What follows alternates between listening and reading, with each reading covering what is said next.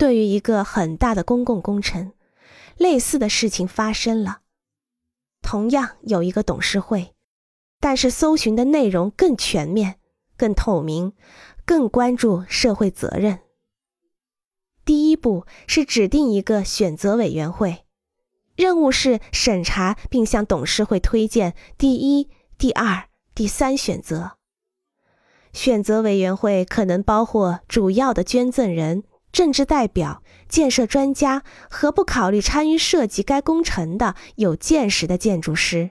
以及雇佣的能够推荐候选人并对正在被考察的人选发表评论的建筑顾问。建筑顾问可能是德高望重的退休建筑师。也可能是对某一特殊种类的工程学学识渊博的本地建筑学教授。如果你在挑选建筑师时动用了社会资金，你必须在一份合适的出版物上向专业人员发送一份详尽的资格评估申请书，这样所有感兴趣的和有资格的建筑师都能得到参与的机会。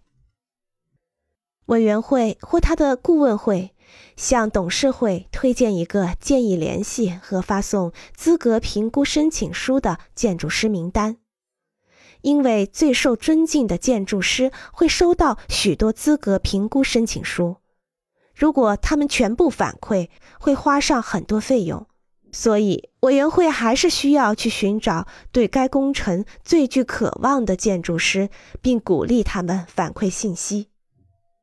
为了激起他们对该工程的兴趣，并使其提交资格评估申请书，个人接触可能很有必要。